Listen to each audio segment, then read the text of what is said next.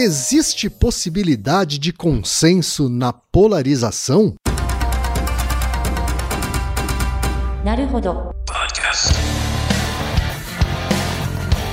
Bem-vindo ao Naruhodô, podcast para quem tem fome de aprender. Eu sou Ken Fujioka. Eu sou Altair de Souza. E hoje é dia de quê? Ciência e senso comum. Você quer apoiar a ciência? Quer apoiar o pensamento científico? Quer ajudar o Naruhodô a se manter no ar? Ouvir os episódios e espalhar a palavra já é um grande passo.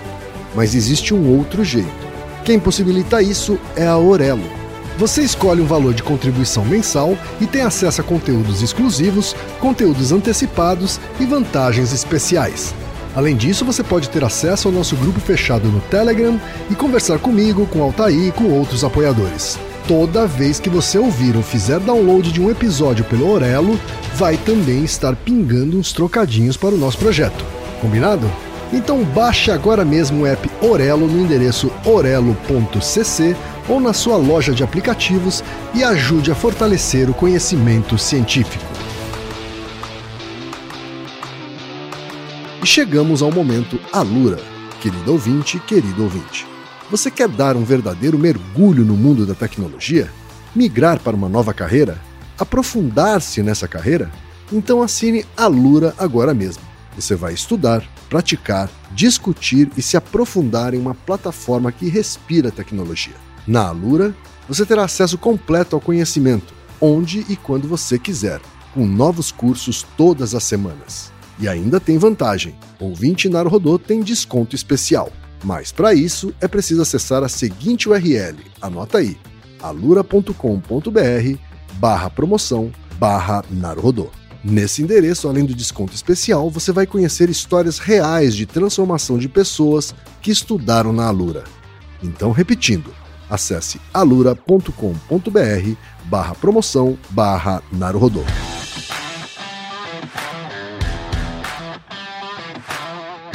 Altaí, temos pergunta de ouvintes, Altaí. Antes de mais nada, peço desculpas aos ouvintes que mandaram perguntas relacionadas a esse tema, porque levou uns bons anos para a gente responder. Era um momento anterior da existência da raça humana, quando essas pessoas mandaram as perguntas.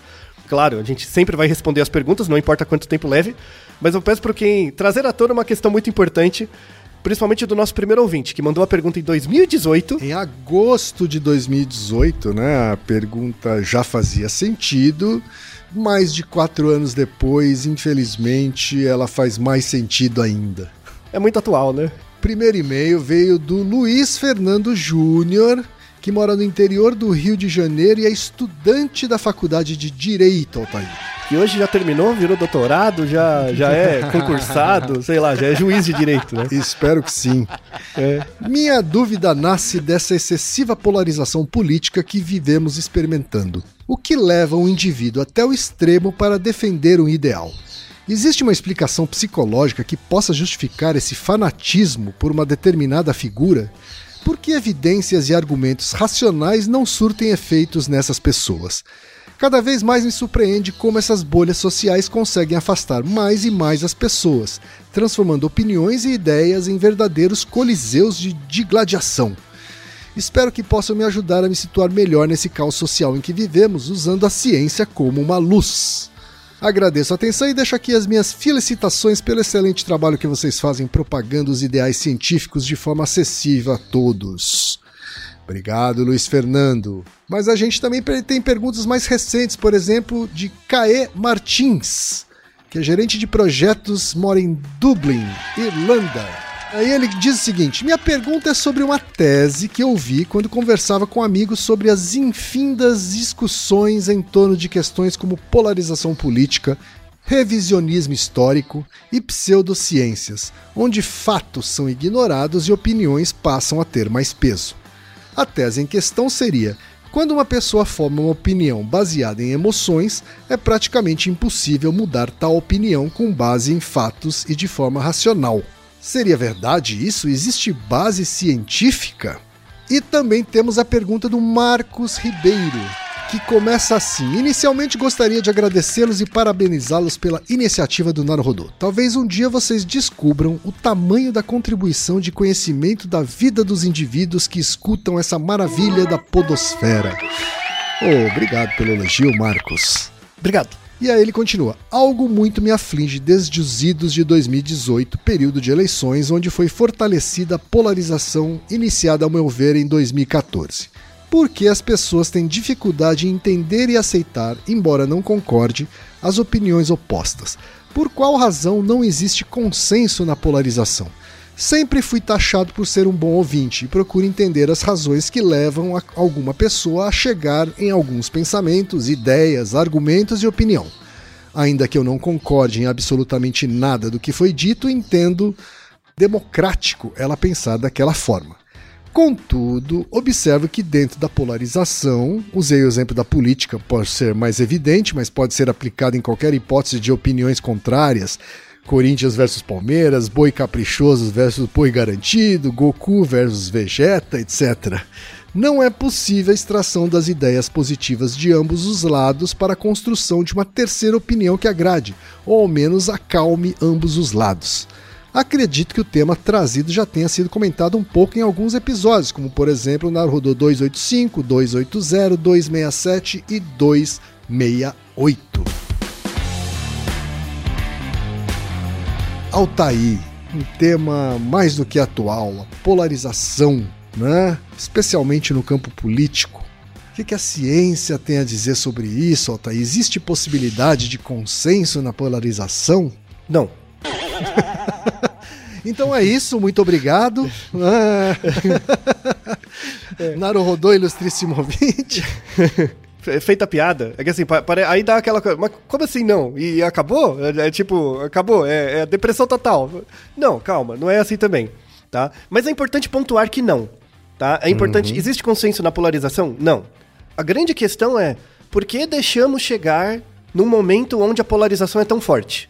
Né? Uhum. Então, o, o, ponto fundamental é esse. Se é, é, as coisas chegam numa situação como a, a que existe hoje, que já é gestada há muito tempo, a polarização é impossível, tá? Mas é possível existir consenso? Sim. Mas esse, esse contexto de polarização tem que mudar. Porque a polarização existe exatamente porque não há consenso. Então é meio que um mecanismo circular, uma coisa depende da outra. Né? Para ter polarização não pode ter consenso. E para ter consenso não pode ter polarização. Tá? É uma coisa circular. A questão aqui é explicar como isso acontece. Por que, que acontece? E aí é, é, é uma coisa muito interessante. Tem um termo, né? Aliás, os artigos da descrição estão imperdíveis. Aprendi muito fazendo esse episódio. E ele só foi possível ser feito esse ano, sobretudo porque temos evidências mais novas, mais atuais. E o episódio de hoje é um, um complemento de episódios mais antigos que, que fizemos, sobretudo Naruhodo 100. Faz tempo em quem? O Naruhodo 100 é aquele se a biologia ajuda a explicar nossa posição política. Esse episódio, feito três, quase quatro anos depois, é uma ótima, um ótimo complemento àquele episódio Naru, o Naruhodo 100, porque trazemos informações muito atualizadas de artigos, principalmente dos anos 2020 para frente, sobre esse tema. E uma coisa importante, a polarização, ela existe independente da sua filiação política. Não, não tem a ver, tá? A sua filiação política. Não tem a ver com direita e esquerda. Todo mundo pensa a ideia de direita e esquerda como uma reta, né? Em que a esquerda e a direita são antagonistas um do outro. Mas na verdade, nas teorias de. Nas teorias sérias mesmo, né? De identitarismo político, todo mundo entende a, a ideia de direita e esquerda como um círculo, em que os pontos mais extremos se encontram. Só que os pontos mais extremos se encontram, só que as pessoas não olham umas para as outras porque uma tá de costas para as outras. Uhum. Então imaginam pessoas em fila. Você coloca um grupo de pessoas em fila e pede para elas fazerem um círculo. A, a, a, primeira pessoa da fila vai encontrar com a última. Só que uma não vai estar tá vendo a outra, a cara uma da outra. Uma uhum. vai estar tá vendo a outra pelas costas. A última pessoa vai virar a antepenúltima e a primeira pessoa vira a última, vai, né? Sim. A última pessoa só vê a, as costas da anterior, né, da pessoa da frente, e a pessoa da frente não vê a pessoa de trás. Mas elas são ligadas. Então, entender essa, essa questão da filiação política como um círculo, hoje o Naruhodô vai ser bem psicofísico, né? Bem teoria da Gestalt mesmo, que é a, a base que deu origem às teorias que a gente vai estudar hoje. Tem um termo muito importante para entender polarização, né, que é um termo da psicologia social, que as pessoas acham que é moderno, mas na verdade ela, ele vem do século XIX, que é o Spontaneous Straight Inference. Eu vou falar em inglês porque em português esse termo ele seria traduzido como inferência espontânea baseada em traço. Só que se você procurar literatura em português, não tem. Então você tem que procurar o termo em inglês mesmo, tá? Certo. Temos vários artigos na descrição sobre isso. É um termo bem antigo. O Spontaneous Straight Inference é a base, assim, é a causa formal para a existência da possibilidade de ter polarização política, tá? Então, é, assim, pensando do ponto de vista do indivíduo. E todos os políticos, sem exceção, em vários países, todos os políticos usam essa capacidade que a gente tem de fazer inferências espontâneas baseadas em traço para fazer nossa posição política a, a longo prazo e no curto prazo nosso voto ir para o lado deles. Isso é indissociado. O marketing político usa isso o tempo todo, tá? As, a- as marcas usam isso o tempo todo também. Então quando você olha um logo, né? Você olha um logo de uma empresa alimentícia que você já tem, assim, já viu antes ou já tem algum conhecimento de marca, esse logo gera inferências espontâneas em você. Se, por exemplo, você vê um logo de uma empresa nova, ela vai gerar inferências espontâneas, só que elas são mais difusas, né? O, que- o que são pode- essas inferências espontâneas? Me dá um exemplo. Por exemplo, bonito, feio, legal, é, seguro, é, animado. São, são sensações mesmo, Certo. são inferências, assim. E são espontâneas, ou seja, você não planeja elas, elas aparecem, e são baseadas em traços. Então, assim, você vê o logo da empresa, você não conhece nada da empresa, mas traz isso, né? Uma informação pequena. Então, num cenário com muita incerteza, onde você não sabe nada da empresa e tal, aquilo é a única coisa que você tem. E muitas vezes essa inferência baseada em traço, você leva isso por muito tempo, né? Quando você não atualiza a informação com outras coisas, tá? Essa ideia de inferência espontânea baseada em traço, ela é a causa formal de um fenômeno que a gente estudou muito num episódio, que é o 168, que é o japonês, se japonês é tudo igual. Que a gente explica a teoria da atribuição. Então, por exemplo, eu não, eu não conheço um japonês, nunca vi pessoalmente. Aí eu vejo uma- um japonês. Aí eu associo ele com coisa. Assim, eu não vou, eu não vou dizer pra mim mesmo, eu não sei nada sobre ele. É muito difícil, eu caio em dissonância. Aí, pra evitar fa- fazer isso, eu associo a, a pessoa que eu não conheço com coisas que eu conheço. Ah, você deve estudar muito, né? Tipo a ideia do estereótipo, né? Japonês é tudo igual. Por quê? Porque isso fala muito mais de quem fala do que do, do alvo, tá? Essa é a ideia da atribuição. A teoria da at- atribuição, ela apareceu, é- ela é uma teoria descritiva. Então, assim, julgamentos baseados em estereótipo, a gente vê o tempo todo. Então, a teoria da atribuição é uma forma de descrever isso. E aí diz que quando você faz um julgamento por estereótipo, eu dizer, ah, você é japonês, logo você deve ser estudioso, deve tirar fotos bem, sei lá, qualquer coisa assim, isso fala muito mais de mim do que de você. Isso é uma teoria descritiva. Aí, essa ideia da teoria da inferência espontânea baseada em traço é a causa formal dessa teoria da atribuição, tá? Certo. Então a teoria da atribuição é uma coisa assim, eu tô olhando de fora o ambiente e eu vejo esses comportamentos. Aí é um, é um nível assim de olhar o indivíduo como um todo. Ah, por que, que os indivíduos fazem isso? Então, ah, por que, que japonês é associado com estudar muito? É um estudo descritivo. Eu não sei a resposta do que, que o que acontece dentro de você ou, ou na sua relação com o ambiente para que isso se dê.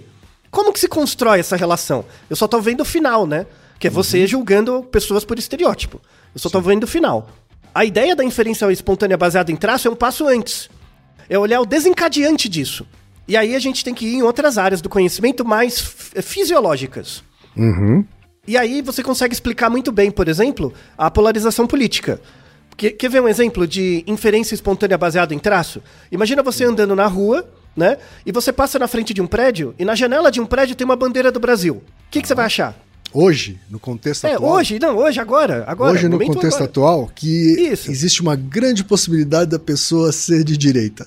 Isso, então, exato. É, é, mas isso é uma inferência que você está fazendo baseado num traço, que é só uma, uma, uma bandeira, tá? E é um traço Então, o- que foi atualizado para os dias atuais, né? Se fosse há 10 anos atrás, eu provavelmente não faria essa, Isso, essa atribuição. exata- exata- você ia, por exemplo, associar com a Copa. Né? Lembra a Copa? Pintar a rua, Sim, sim, esses negócios aí. Ninguém pensa agora na Copa de ficar pintando rua, né? Ficar pondo bandeirinha. Ninguém Uhum. mais pensa nisso, né? Mas por que que isso aconteceu? Então, assim, a, a- o seu julgamento de julgar se uma bandeira, se uma pessoa tem uma bandeira do Brasil na janela, ela é de uma posição política X, isso é um julgamento baseado em atribuição. Né? Mas como você consegue fazer isso? O como você consegue fazer isso é por um mecanismo fisiológico que você tem, inato, tá? Isso é isso é inato mesmo, tá? Tem até área cerebral, gene, é bem determinado. É um mecanismo fisiológico que, que nós humano- humanos temos de pegar um traço e fazer uma inferência, tá? Porque isso é muito útil para sobrevivência. Dá pra pensar várias aplicações, né? Você passa no meio do mato, vê uma- um negócio mexendo, você não vai ver o que é, você corre, tá? Isso também é uma inferência baseada em traço, Pra você avaliar perigo, segurança, coisas do tipo, tá? Mas no caso da bandeira, por exemplo, né? No caso do, do, do- movimento no mato, né? e- Hum. aí tem, tem a ver com esse instinto de sobrevivência, mas. E aí você foge, né?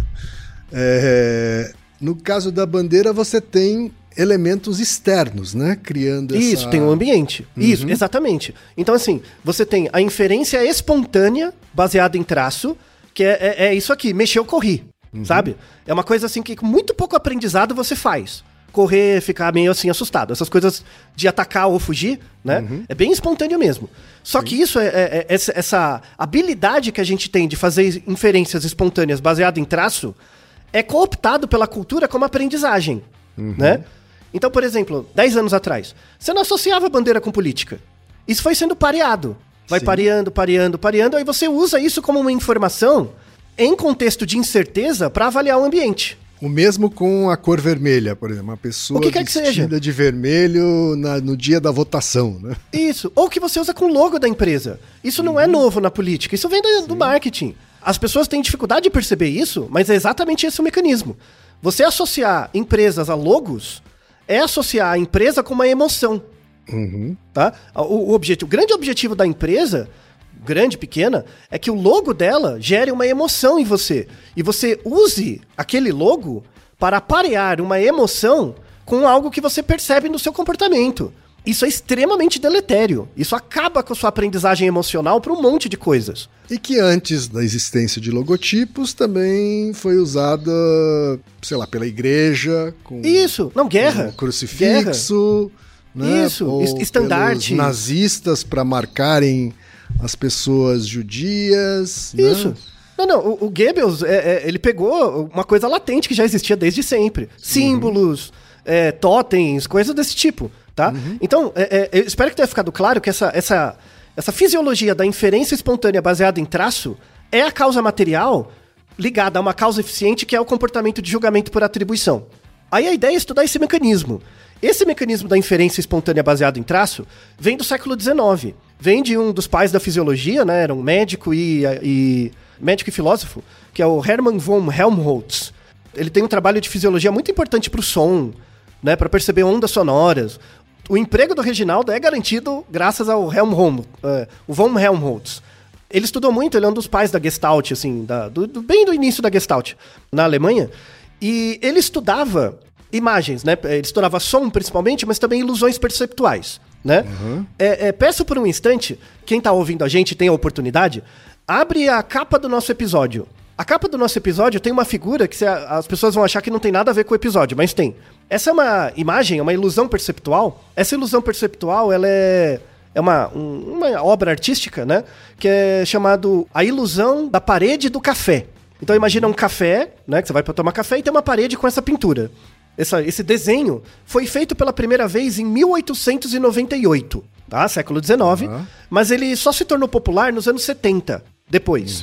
Quando você olha essa figura, assim, eu vou te dar a informação. Essa figura é- são quadradinhos pretos, né, e brancos, e tem linhas cruzando eles. Tem retas que ligam, fo- formam as fileiras. Essas retas são retas, não são tortas, tá? Inclusive, você pode pegar uma régua, colocar em cima da reta, você vai ver que a reta é reta, zero graus. Mas elas parecem retas, quem? Não parecem retas. Não parece reta. Mesmo, mesmo eu dizendo pra você não, que é não reta, parecem é, linhas paralelas, né? Isso, exatamente, não são paralelas. Mesmo se eu te dou uma régua, falo, ó, testa. Você testa. No momento que você tá testando, é verdade, é reto. Mas quando você tira, não é mais, né? Não Que é um importa o que eu te fenômeno diga. que acontece em várias ilusões de ótica, né? Isso, assim, é a base ah, da teoria da Gestalt.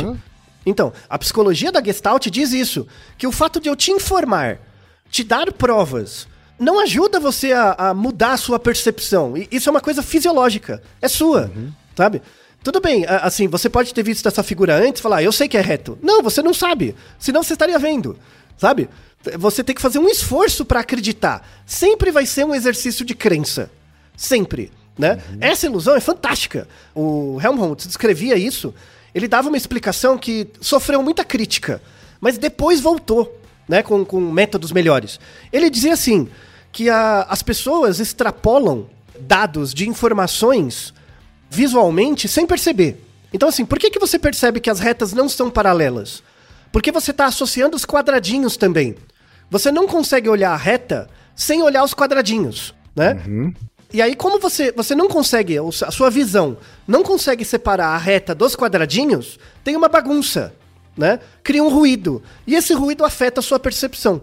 Então, o Helmholtz dizia que a gente gera uma inferência inconsciente. Então, assim, você não escolhe ver as retas não paralelas. Você só vê elas tortas, né? Ou seja, você faz uma inferência inconsciente, né?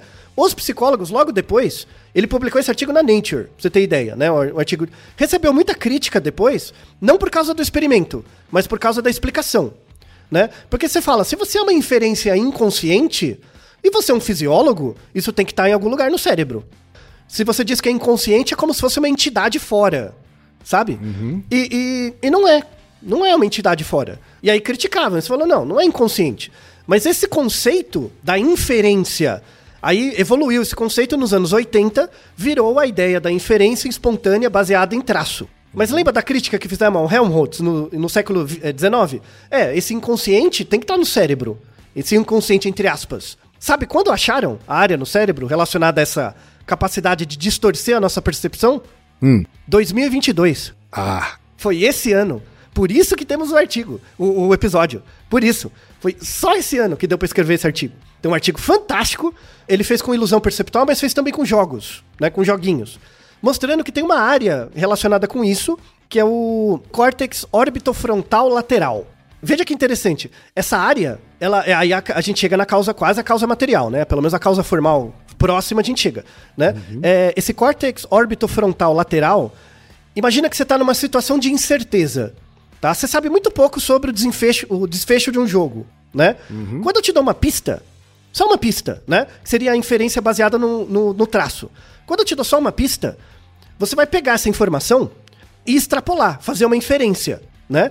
Qual área é mais relacionada com essa codificação da informação numa condição de incerteza? É o córtex orbitofrontal, né?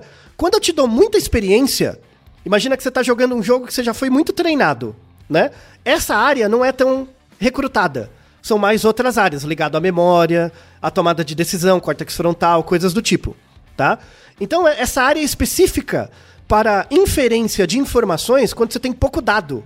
Veja o paralelo com o momento atual. O que acontece nesse mundo de bolhas, né? Você, você entende muito pouco o que o outro vê. Porque o outro está distante de você socialmente, porque ele faz parte de outra bolha.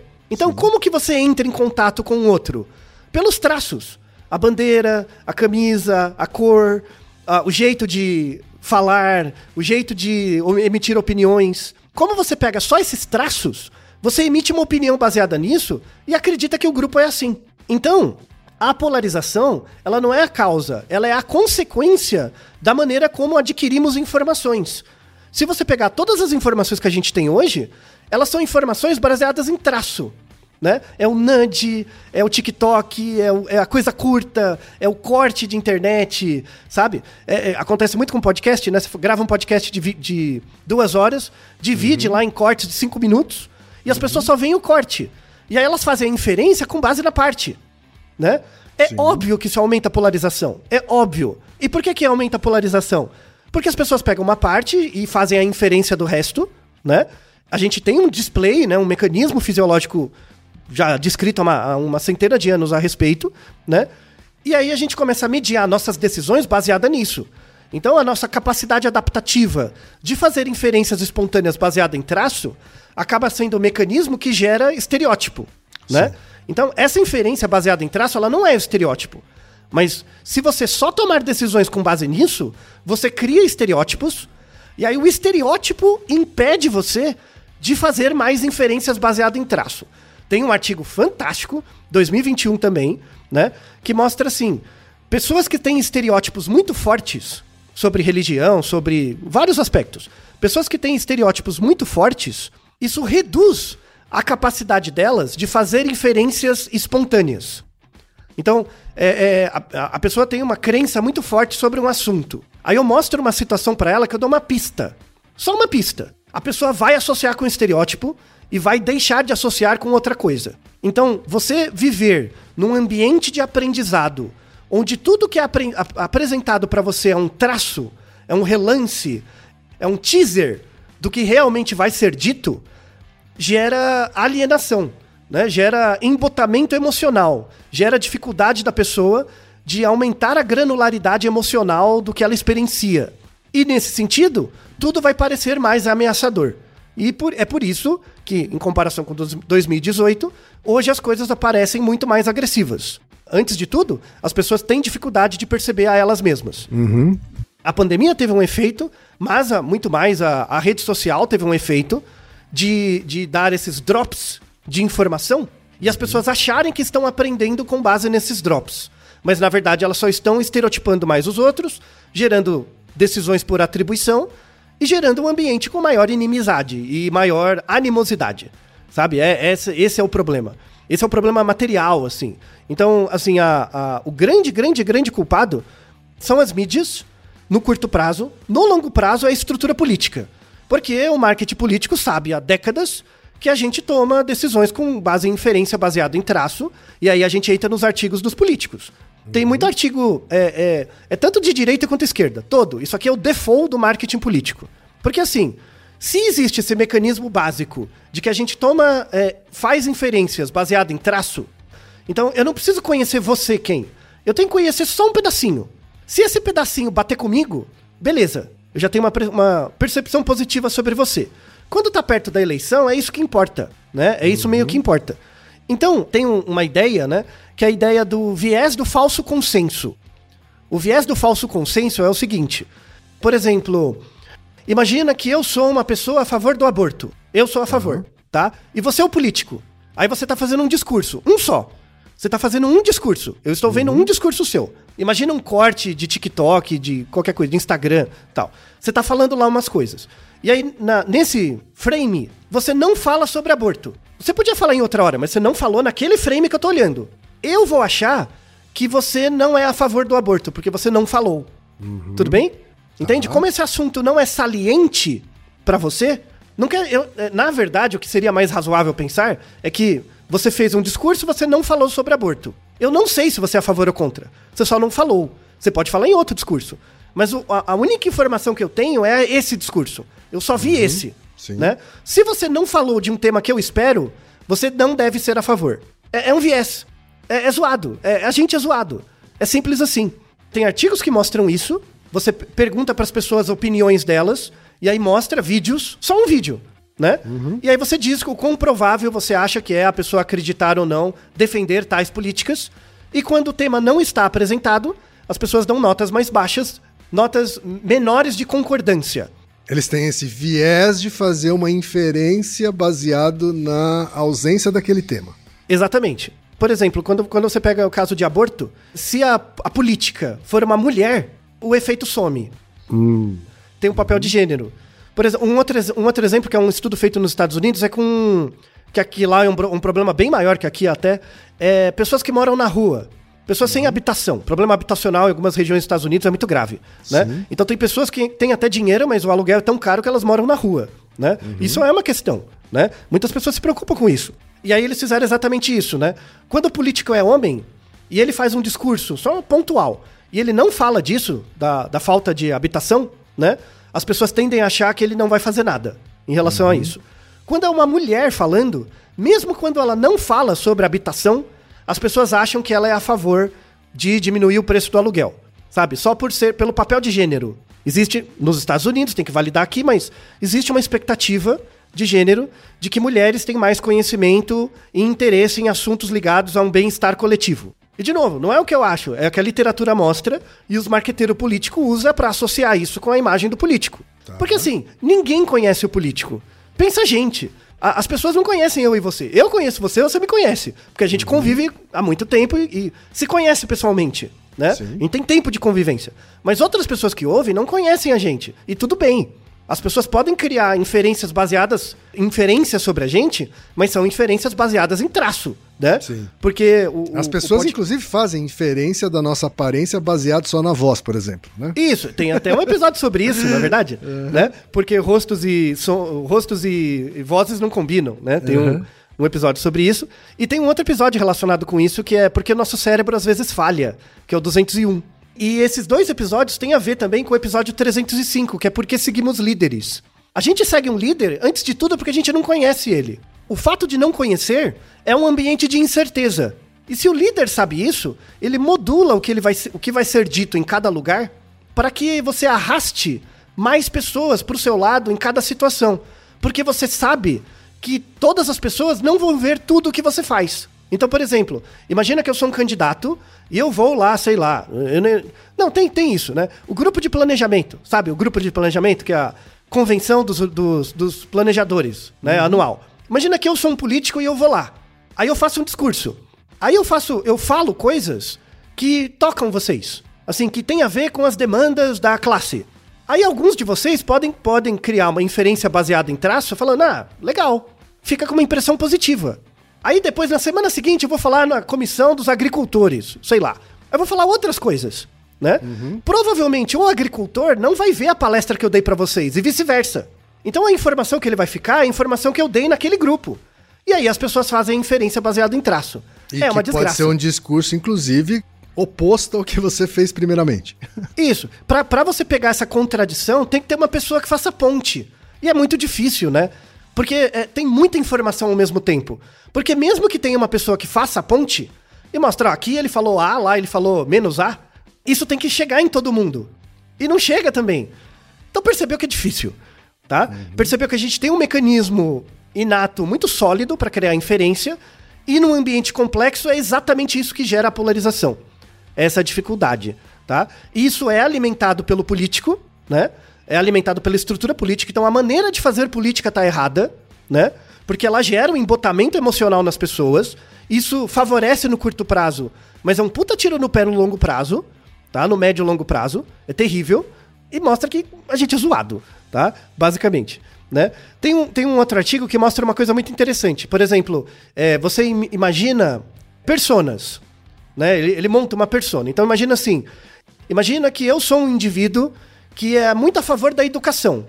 Que o grande objetivo do Estado é fazer políticas educacionais. Tá? É esse indivíduo. E esse indivíduo tem um filho. Tá bom? Então eu acredito em políticas educacionais, tem que estar em primeiro lugar, e eu tenho um filho, né? Aí eu, eu conheço um candidato que tem um filho. Ele tem um filho mais ou menos da idade do meu, né? O que acontece? Ah, Eu vou ter a tendência de achar que esse candidato também é a favor de políticas educacionais. Só porque tem um filho. Entendeu? Uma confusão da parte com pelo todo. Isso também é uma inferência baseada em traço. Por ter um filho, a gente tem uma similaridade, então ele deve pensar como eu. Isso é o viés do falso consenso, tá? Então, e, e isso é uma, é uma outra expectativa besta que as pessoas têm, né? De que, por exemplo, todo mundo que é de esquerda ou direita pensa igual. Isso também é uma, uma falácia por falso consenso. Não é verdade. Tem muita variabilidade, né? Só que, como a gente tem dificuldade de perceber até a variabilidade dentro do nosso grupo, imagina o outro, né? Então, é um, é um mundo de muita incerteza. Muita incerteza. E uma, um- uma, grande, é, uma grande parte dessa incerteza vem da necessidade de a gente achar que tem que estar em contato com tudo ao mesmo tempo e rápido. Você tem que captar as coisas rápido, Isso. sabe? Então, então, sob o ponto de vista de causa material, a gente tem essa tendência a simplificar as coisas, é isso? Isso, Reduzir. Tem, tem. Sobretudo em um ambiente onde você tem pouca informação e pouco tempo, né? Só que o- isso é virtual. É, é, na verdade, a gente não tem pouca informação e pouco tempo. Isso é apresentado pra gente como se fosse, né? A, a gente pode chegar, não, peraí, me dá um tempo pra pensar. Tipo, vai embora, me- sai daqui, sabe? Só que você fica o dia inteiro enfurnado nessa desgraça de Instagram, TikTok, o demônio, Facebook, né? E aí você fica vendo isso o tempo inteiro.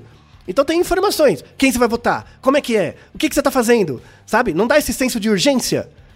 E aí você entra nessa situação. Você tem pouca informação, né? E pouco tempo. Aí você vai tomar a decisão estereotipada. Então, pra, vou, volto no exemplo da imagem do von Helmholtz, né? Quando você olha aquela imagem, eu tenho que te dar uma régua, ó, pega a régua, coloca lá. Puta, é reto mesmo, né? Eu tenho que te falar, mas mesmo assim vai estar tá torto. Ou seja, tem que ser um exercício que leva tempo. Se eu colocar você numa situação de incerteza com pouco tempo, vai ser sempre torto. Uhum. Não adianta. É, essa imagem é, é sublime para entender o que, que é polarização. É essa imagem.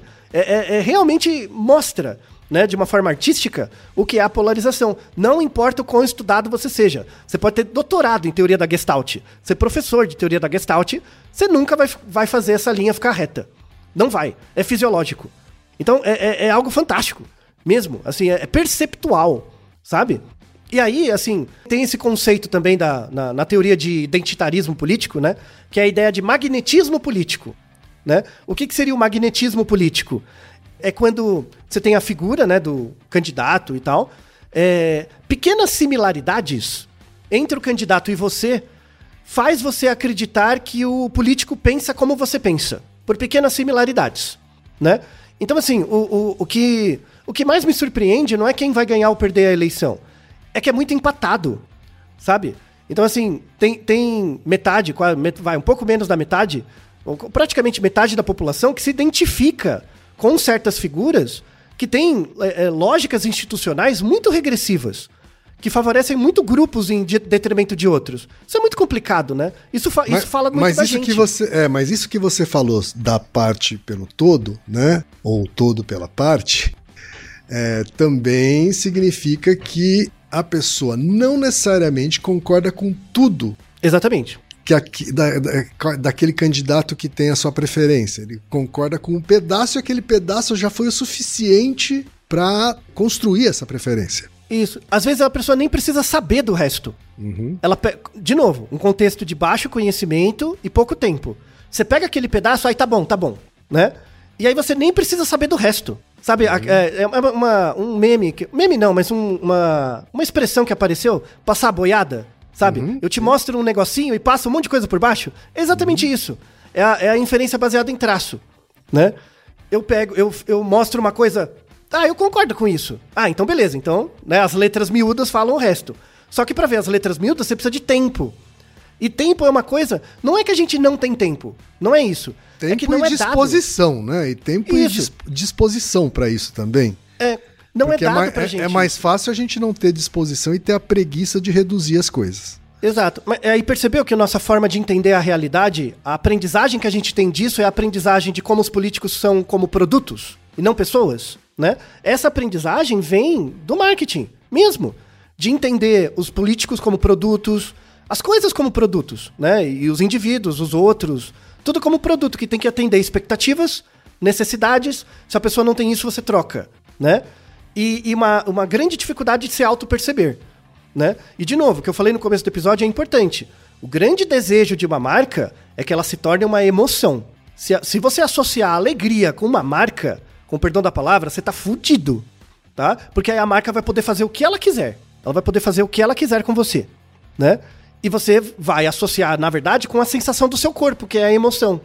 E aí vai passar tudo batido, sabe? Os políticos também, os, os, os, antes das marcas, os políticos, os pastores, as entidades eclesiásticas faziam muito isso, né?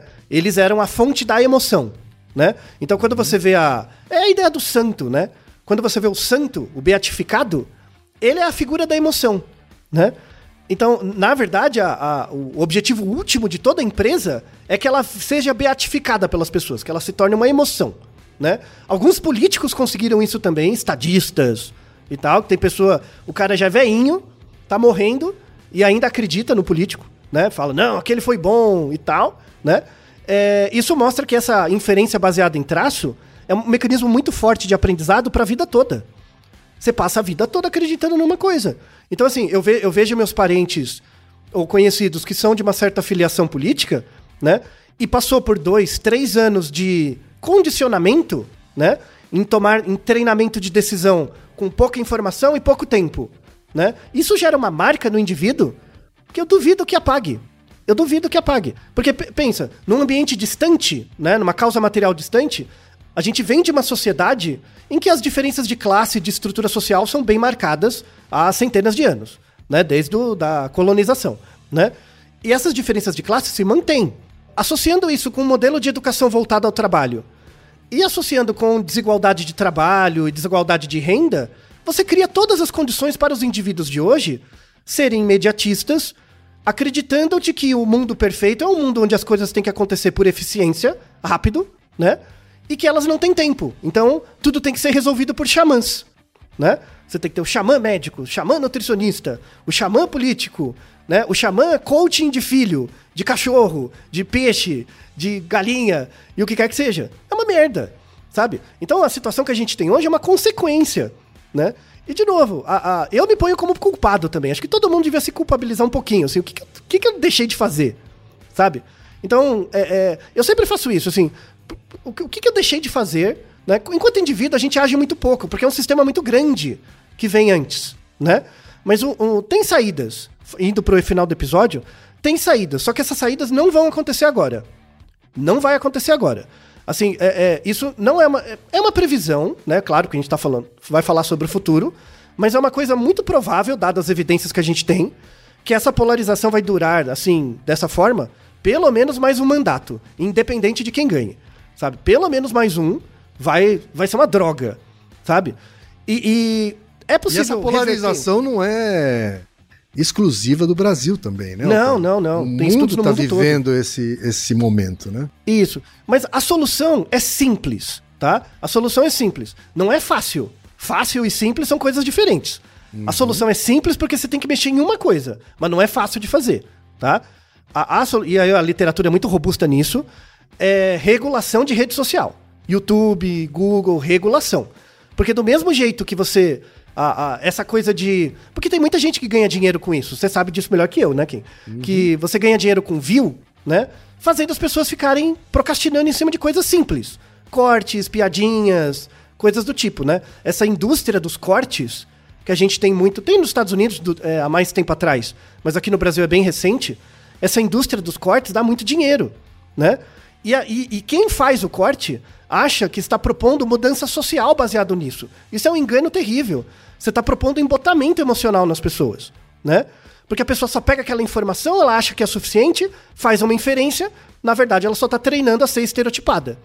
Treinando a ser conservadora, treinando a reduzir a as outras pessoas a o time de futebol, a política, a religião, o que quer que seja delas. É uma pena, tá? Uhum. Então, é, é, a, a grande coisa é uma regulação da maneira como se monetiza é, é, nas redes sociais. Tem um exemplo por exemplo, tinha gente que teve, tem gente, né, não só no Brasil, que ficou bilionário mesmo, pegou bilhão, fazendo programa para criança.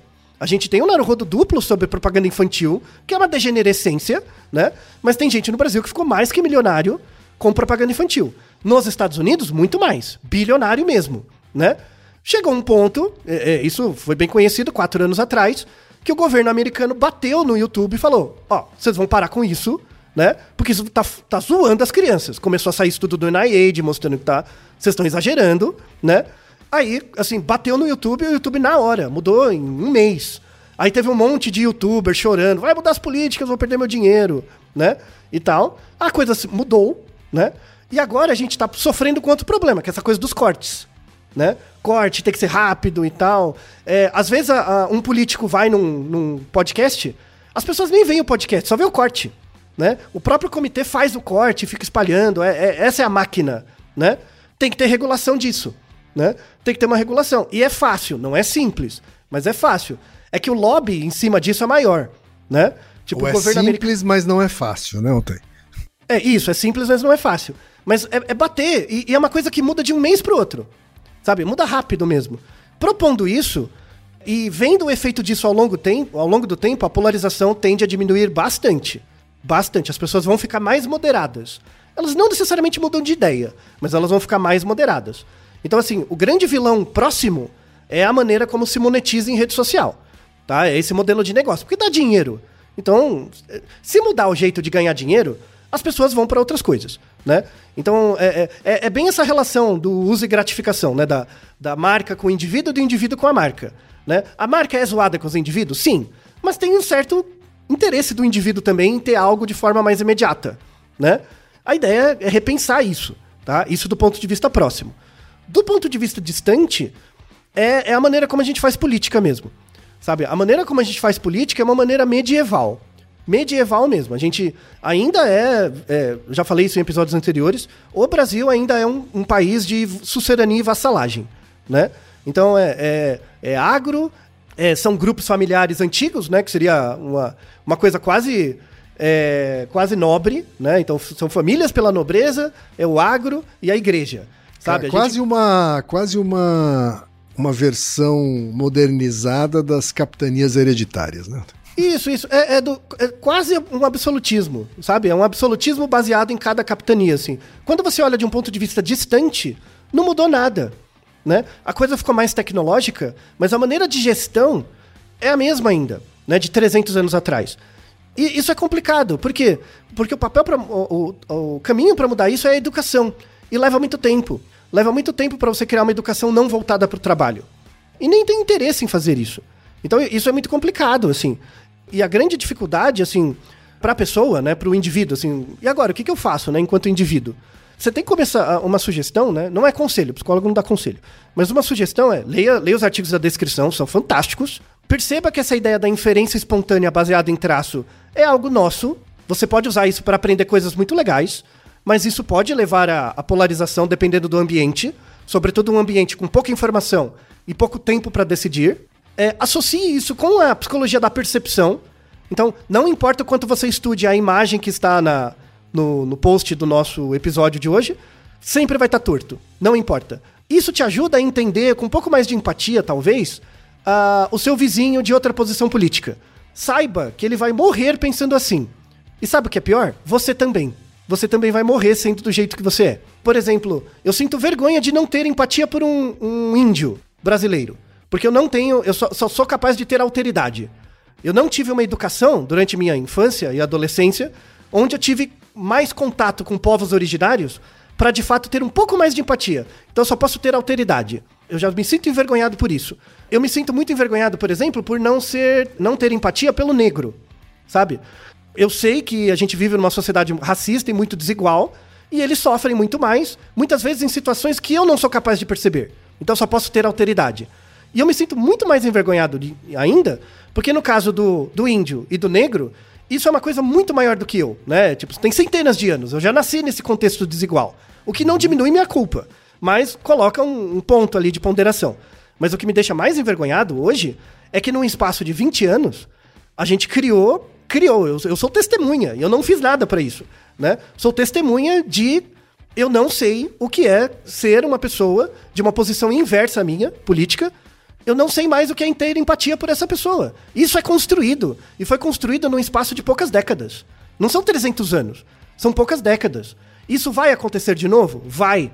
Quanto menos eu conhecer outras pessoas próximas de mim, parentes meus, quanto mais outras pessoas que são próximas a mim, do ponto de vista afetivo, familiar e tal, que eu não sou, não sou capaz de ter empatia por elas, isso vai limitar o meu mundo.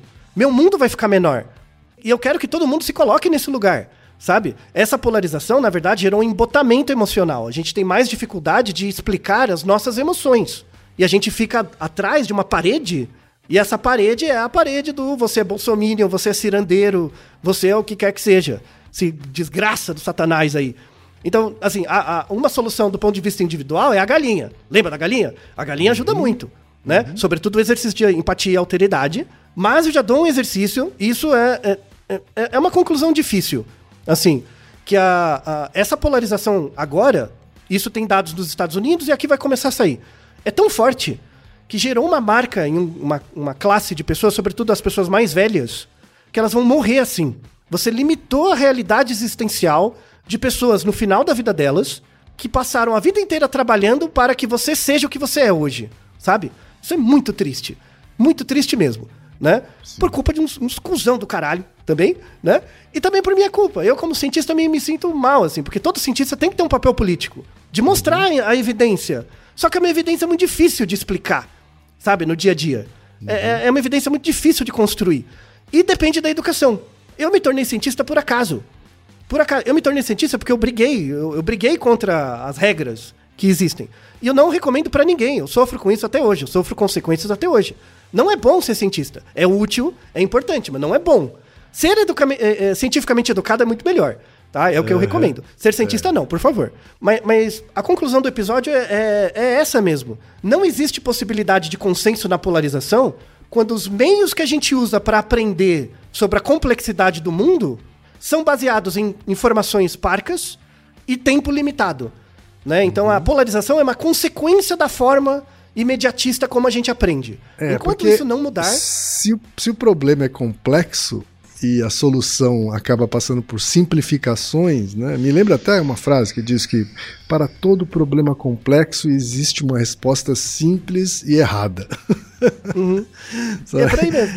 A simplificação acaba, na verdade, tornando tudo muito raso, né? Sim. E sobre o que você colocou, Thaí, né? Me lembrei do, de um momento em que o Jovem Nerd entrevistou o Neil deGrasse Tyson, né? Uhum. E, e ele fala sobre né, divulgação científica tal, e aí o Neil deGrasse fala, olha, aparentemente a divulgação científica parece que fracassou, né? Isso, sim, sim. o que a gente está encarando, né, de negacionismo científico, de terraplanismo, etc., parece que está demonstrando esse resultado. Por outro lado, ele também deixa um consolo, né? Ele falou assim, mas também imagine o quão pior seria se não tivesse o trabalho de divulgação científica, de educação científica. Então, continuemos, Altair. Acho que o, o, divulgador científico tem que parar de ser imediatista também. Porque, é, de novo, é igual suas professoras, você lembra, você lembra das suas professoras do, do jardim de infância. O papel que aquelas pessoas tiveram para você é muito maior do que o que você acha. Mas é um papel muito grande. Então, assim, o divulgador científico vai ter retorno, mas é muito longe. E não vai ser associado com o que a gente faz hoje é muito difícil, por exemplo, monetizar essa ideia de divulgação científica, porque o impacto é distante. É fundamental. É fundamental ter divulgação. Então, assim, a gente faz um trabalho hoje para que a geração daqui a 10, 15 anos tenha um impacto. Eu sou o resultado, eu mesmo, eu, Altair, uhum. sou o resultado de uma política para a educação que foi feita nos anos 2000. Tipo, o, o, eu, eu dei muita sorte. O fato de eu ter. É, entrei na universidade pública e tinha bolsa, eu consegui pagar lá, continuar na universidade, porque eu podia, eu, meu pai faleceu quando eu estava no primeiro ano do curso. Era para eu ter desistido. E não, e, e tinha bolsa, eu fui tocando, fazer mestrado, doutorado. Era uma época que tinha muito investimento em pesquisa. Só que isso é uma efeméride. Isso é, é uma coisa muito rara. Tá? Antes da minha geração e depois, não acontece mais isso. Então eu dei sorte. Eu dei sorte estocasticamente de cair naquele ponto e dar certo. Então, só que é um investimento que foi feito 20 anos antes né? Ou mais. Por pessoas que não percebem o, o que elas fizeram como algo legítimo. Uma delas é o professor Armando Milioni, aliás, que já fez parte de muitos episódios aqui do Naruhodô. Né? Um abraço a ele, antes de mais nada. E é isso, assim, o papel do, do, divulgador científico é perceber que o efeito dele é lá na frente, lá na frente. E uma pena que o, o, todos os políticos que a gente tem onde são só políticos, não são estadistas, sabe? Não, não deixam um modelo de Estado, sabe? Eu quero tomar uma decisão hoje que eu sei que vai funcionar, só que não vai me dar voto.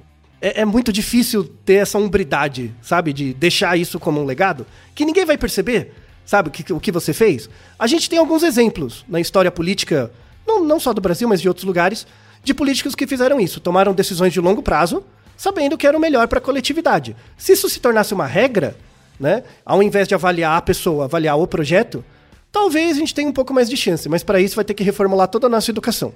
Então o que a gente está fazendo aqui é uma pequena garrafa jogada no mar. Quem sabe alguém pegue um dia, vamos ver.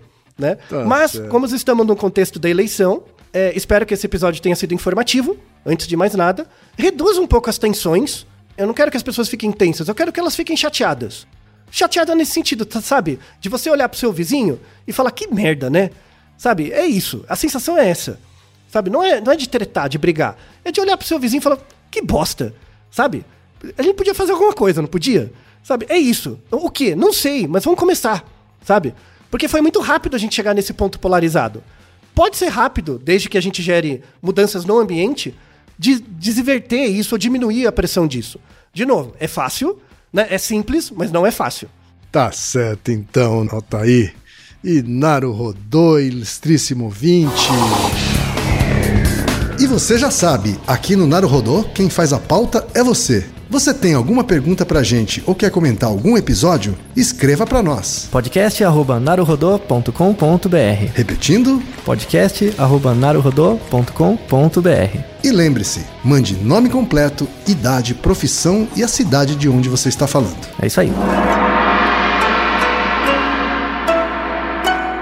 な Esse podcast é apresentado por b9.com.br.